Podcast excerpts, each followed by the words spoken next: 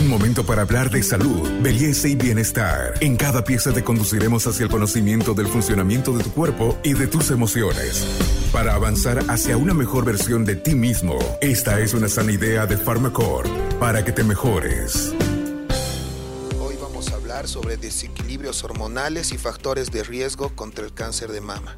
¿Son las hormonas en algún momento un peligro en el cuerpo de la mujer? ¿Cuáles son estas hormonas que mayor riesgo pueden tener en nuestro cuerpo al momento de tener un diagnóstico de cáncer de mama? Los estrógenos, que siempre nos hablan mucho del peligro que tienen los estrógenos si nosotros dejamos de producirlos a cierta edad y empezamos a tomar de forma artificial el estrógeno, es verdad que nos lleva al cáncer de mama. Nosotros estamos con el doctor Jorge González y nos va a hablar sobre estos factores hormonales o reproductivos que tiene el cáncer de mama. Doctor, le dejo el micrófono. Eh, bueno, ya al tener un diagnóstico de anatomía patológica o histológico que confirme la enfermedad neoplásica en mama, se debe hacer un estudio de comportamiento molecular es ahí donde se evidencia si es que la lesión tumoral es eh, como que estimulada por las hormonas femeninas, en este caso puede ser estrógenos, progesterona. Eh, no es un factor predeterminante el antecedente de haber consumido hormonas de tipo anticonceptivo, pero sí se debe tener un mayor control al, haber este antecedente, ¿no?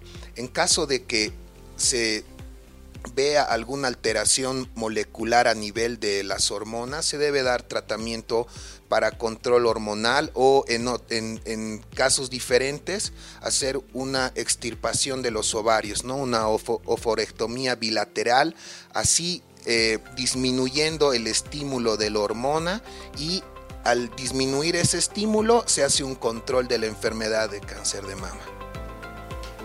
Quiere decir que existen marcadores eh, que pueden darle información temprana a la mujer, doctor, respecto al comportamiento que tiene su cuerpo eh, con estas hormonas.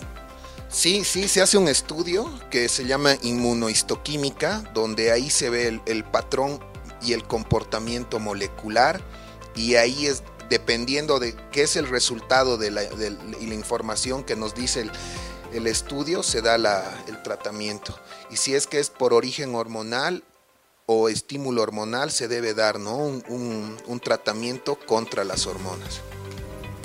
Este podcast es una sana idea de Pharmacorp. Quiere decir que estos son marcadores importantes y de alerta en el diagnóstico o el riesgo del cáncer de mama.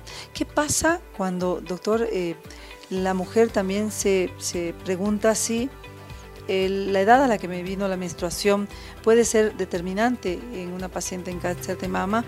o la edad en la que entró en menopausia también puede ser un riesgo en la mujer. ¿Existen antecedentes reproductivos en el cáncer de mama? Eh, sí, hay antecedentes o como la paridad o, la, menarca tardía, capaz al el inicio del periodo menstrual a los 15, 16 años. Pacientes que no han tenido un embarazo también son más predisponentes a este tipo de enfermedades.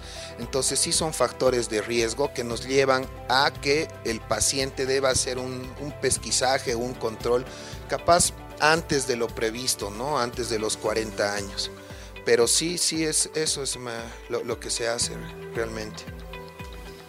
Y justo aquí viene la pregunta de muchas mujeres, cuando por ejemplo tuvo la menstruación muy temprano mm, o tuvo eh, la menopausia muy tardía y tuvo mayor producción hormonal, es decir, su cuerpo estuvo eh, durante mayor tiempo con esta actividad hormonal, puede también ser una causante de riesgo de cáncer de mama. Es eh, motivo de análisis lo que usted señala, por ejemplo, la paridad, eh, ver cosas que llamen la atención en los factores reproductivos en la mujer, en el hecho mismo de, de ser mujer, de tener la menstruación o de tener la menopausia muy tardía? Sí, sí, porque al, haber un exceso de, estas hormonas hay una alteración, un desequilibrio, la homostasis del cuerpo ya no es igual. Entonces sí hay tendencia a haber un desarrollo ¿no? de las lesiones a nivel de mama, que son, bueno, secundarias al exceso hormonal que tienen algunas mujeres, que puede ser por varios motivos, ¿no? Anticonceptivos, un desbalance hormonal, eso ya es depende a cada paciente, ¿no? Cada paciente es un mundo nuevo, ¿no? Además de que la sensibilidad, doctor, en el tema hormonal en las mujeres no es la misma, ¿no? Algunas pueden tener una forma de, de reacción a esto y otras no. Cuando algunas mujeres tienen el riesgo elevado, ¿esto puede jugar en contra cuando hay un diagnóstico de mama, de cáncer de mama? Eh, en sí es dependiendo mucho también de la etapa, de cómo está el paciente, la edad, es, es algo multifactorial, ¿no? Entonces, si es que se, se diagnostica en una etapa temprana, es eh, estimulada por, por estrógenos o progesterona, si se da tratamiento hay un control adecuado, pero si es que ya viene un paciente con un debut en una etapa ya avanzada, eh, enfermedad a nivel pulmonar, ósea, ya el, control de la enfermedad es muy difícil, ¿no? Eso es muy de, mucho depende de la etapa, del paciente, de la edad, es multifactorial. Y algo muy importante, por ejemplo, es también aprender a escuchar el cuerpo, a sentir el cuerpo. Cuando, por ejemplo, hay demasiado dolor o algunos desequilibrios en la menstruación, las mujeres deben tomar acciones. Esto eh, son elementos importantes a ponerle alerta, doctor. Sí, sí, siempre, si es que tu menstruación no es, no es regular, si es que tienes tendencia a sobrepeso, siempre tienes que ver algo de, de, algún síndrome metabólico, tal vez tienes alguna alteración a nivel de la tiroides o eso mucho depende, como es un, algo multifactorial, son varias cositas que van sumando para llegar al, punto que queremos, ¿no? O tratar o ver de controlar la enfermedad. Y ya lo saben, entonces el cuerpo nos habla y hay que escucharlo, especialmente cuando hay desequilibrios hormonales que pueden repercutir en nuestra menstruación, en el dolor, en los tiempos de embarazo, la edad muy temprana, eh, la menstruación muy tardía, eh, en, en el tema de la menopausia.